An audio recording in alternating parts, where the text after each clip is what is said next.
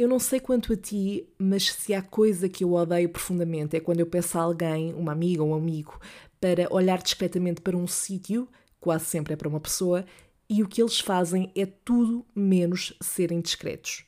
É que literalmente às vezes só falta mesmo acenarem ou terem um cartaz a dizer estamos a falar de ti ou a comentar alguma coisa a teu respeito. Não façam isso, está bem?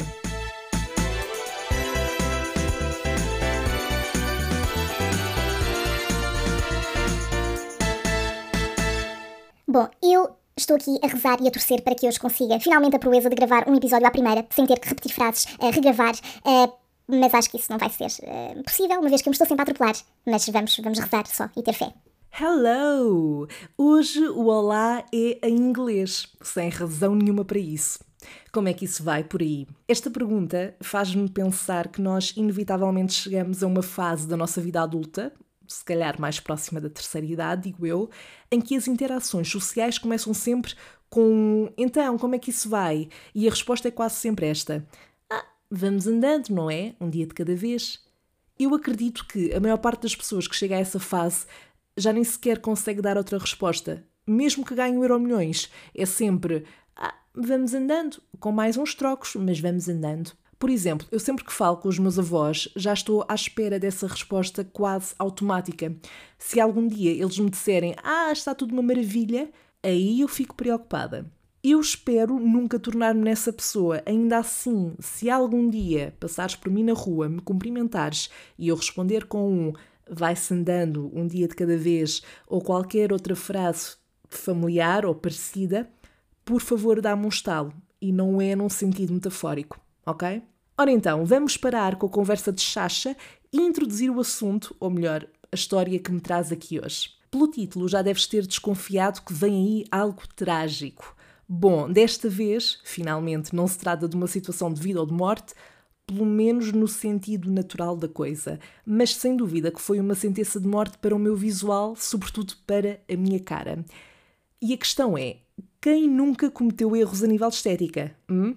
É que são mesmo aquele tipo de situações que mostra que o ser humano consegue ser estúpido e eu não fui exceção em vários momentos da minha vida e este foi um deles. Todos nós temos direito e precisamos às vezes tomar decisões e fazer escolhas erradas para, pronto, tirarmos sempre alguma lição dessa escolha que, que, que fazemos. A única coisa, e eu acho que não estou a ser demasiado exigente a pedir isto, é que eu gostava de ter aprendido esta lição de outra forma. Mas bem, para te contar esta história temos de viajar até junho de 2012. Uma jovem Sandra Faria, no auge dos seus 16 anos, e que estava prestes a realizar a sua primeira grande viagem a Londres.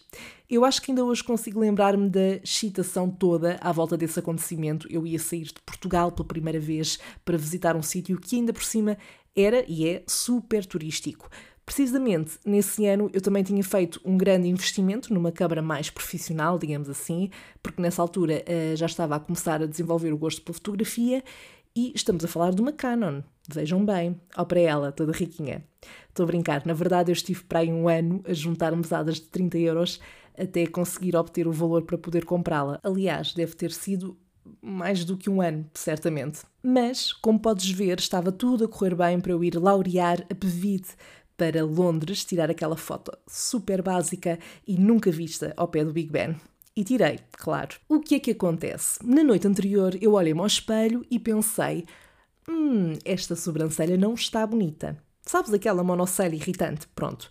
Digamos que eu não podia ir laurear a PVD a Londres naquele estado. Eu adoro dizer laurear a PVD. Acabei de chegar agora a essa conclusão, porque eu acho que tenho dito inúmeras vezes ao longo dos episódios. Mas bem, adiante. Eu tinha que resolver aquela situação, mas mais valia ter ficado quieta se soubesse a desgraça que ia fazer no momento a seguir. Honestamente, preferia ter ido com a sobrancelha toda por fazer e pronto. É que são mesmo aqueles pormenores e problemas fúteis que com 16 anos têm uma importância enorme para nós. Claro que não é só com 16 anos que nós nos preocupamos com, com a imagem, obviamente que toda a gente gosta e deve sentir-se bem consigo e com o que vê ao espelho. Mas se eu pudesse voltar atrás no tempo, ia ter com a Sandra de 16 anos e dizia-lhe exatamente o mesmo que diria o José Castelo Branco. Estúpido! Idiota! Idiota!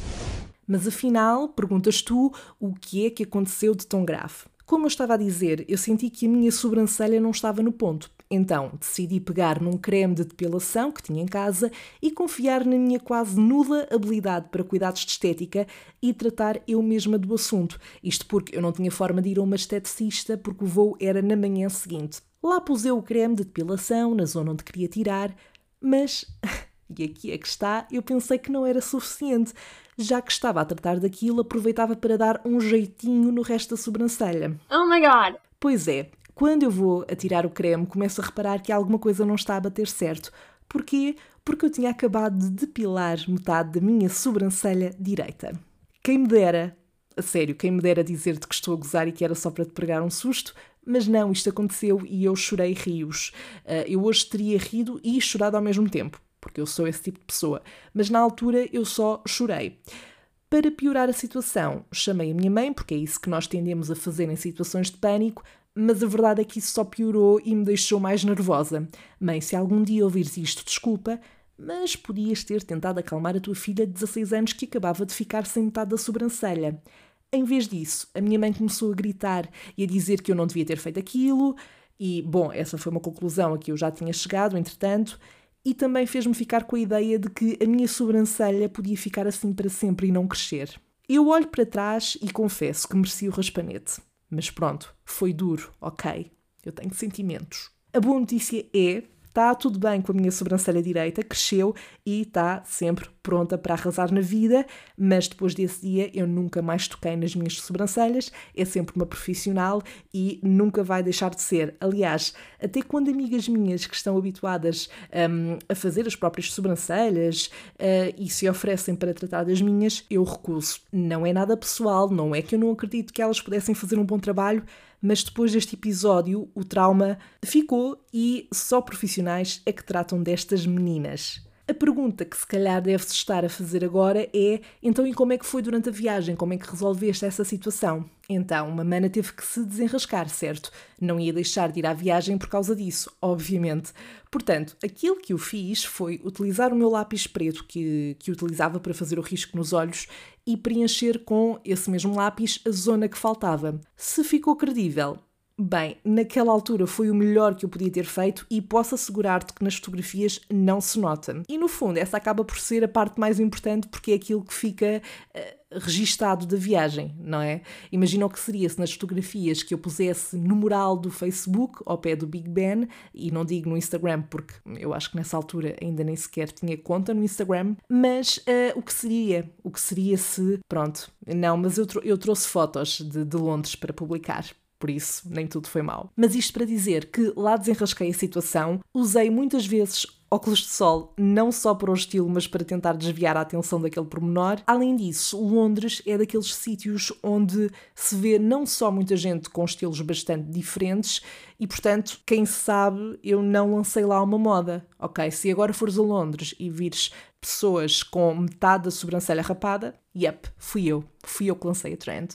Bem, a verdade é que isto é a maneira que eu arranjo para tentar tornar toda esta situação menos dramática, mas acredita, naquela altura então, no auge da adolescência e onde a aparência parece ter, na maior parte dos casos, uma, aparência, uma, uma importância, aliás, mais agressiva para nós e para a nossa autoestima, diria eu, aquilo foi trágico, aquilo foi muito dramático na altura mas eu diverti-me imenso nessa viagem e é sem dúvida um sítio ao qual espero voltar para visitar aquilo que não consegui ver na altura, no tempo em que lá estive, e também para revisitar sítios que eu adorei. E no fundo é esta a história que te trago hoje. Se me fez chorar na altura, bastante. É algo que me faz rir muito hoje e espero que te tenha feito rir também, é para isso que eu cá estou. E é sem dúvida o exemplo perfeito para a expressão de que tanto gosto, que é rir para não chorar e que se aplica a tantas áreas da minha vida. Já sabes, se alguma vez passaste por uma situação parecida, não necessariamente a nível de estética, mas que remeta para alguma inconveniência antes de uma viagem,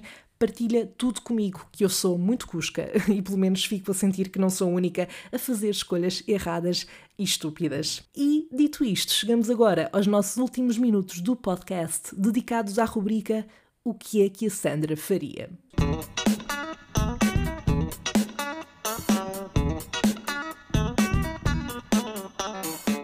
Primeiro dilema é a do Gonçalo Silva, que coloca o seguinte cenário: O que é que a Sandra faria se os teus pais encontrassem uma sextape tua? Ok, um, eu só de imaginar, eu sinto aquele arrepio que vem misturado com dor, sabes? É como se me estivessem a torturar. Mas bem, eu vejo aqui duas opções, pelo menos eh, as que me ocorrem. A primeira seria tentar convencê-los de que não sou eu, de que é uma sócia, alguém muito parecida comigo, e afirmar com toda a minha capacidade para eh, teatro, para expressão dramática, que não fazia ideia de como é que aquilo fora parar às minhas mãos ou onde quer que eles a tivessem encontrado. A outra opção, provavelmente a única plausível para escapar a esta situação, seria tentar mudar de identidade e sair do país. Esta ideia surgiu-me também porque recentemente eu acabei de ver uma série, Breaking Bad, e no caso da série, tudo bem que o motivo para a fuga é o tráfico de drogas, mas por que não adaptar aqui esta situação? É que eu não sei até que ponto é que não é mais traumatizante. Imaginar os meus pais encontrarem uma sextape minha é quase tão mau como eu imaginar uh, encontrar uma sextape deles. Aliás, eu vou só passar ao seguinte dilema porque eu não quero mesmo ficar com esta imagem na cabeça, está bem? Bom, e o próximo dilema vem da Catarina Marques. Vamos ouvir o que é que ela tem para dizer. Olá, Sandra. Não poderia deixar de mandar uma pergunta para o teu programa, porque eu acho que todos nós nos identificamos um bocadinho com isto, acho que todos nós temos situações desconfortáveis e chegou a altura de eu partilhar algumas contigo. Esta situação não é uma situação minha, é uma situação que eu sei que aconteceu a um conhecido de, uma, de um conhecido meu, mas eu acho que gostava de te ouvir uh, dar uma, uma resposta sobre isto, porque é de facto uma situação que aconteceu. Então, eu tenho uma amiga que uma vez estava a ter aulas no Zoom, como nós sabemos, estamos em quarentena. Um, não sei se na altura deste áudio passar vamos ainda estar em quarentena ou não, espero que não. E ela estava a ter aulas no Zoom da faculdade, portanto estava a turma toda um, a ter aulas uh, online. E como nós sabemos, nesse tipo de aplicações de conversas online, de conversas eh, por vídeo e por, eh, ou seja, com, com, por videoconferência, nós podemos ter a possibilidade de tirar a nossa câmara ou de tirar o nosso microfone ou de tirar ambos. Acontece que temos de ter mesmo a certeza que tiramos ambos e há uma rapariga que houve uma rapariga na, na turma dessa minha, dessa minha amiga que não tirou o microfone. Achava que tinha tirado o microfone, mas não tirou o microfone. E de repente eh, começou a falar com alguém que estava em casa com ela, não, não sei bem quem era essa pessoa, e começou a falar muito mal do professor uh, que lhe estava a dar aula, a dizer que o professor fazia muito pouco, uh, que não, não fazia nada de jeito para a escola. E acontece que o professor ouviu e foi desagradável. Ouviu à frente da turma toda, ainda por cima, e disse só que aquele comentário tinha sido hilariante, mas não deixa de ser muito constrangedor. A minha pergunta é: se estivesse no lugar da rapariga, ou seja, o que é que a Sandra faria? Ui, ok, isso é muito chato.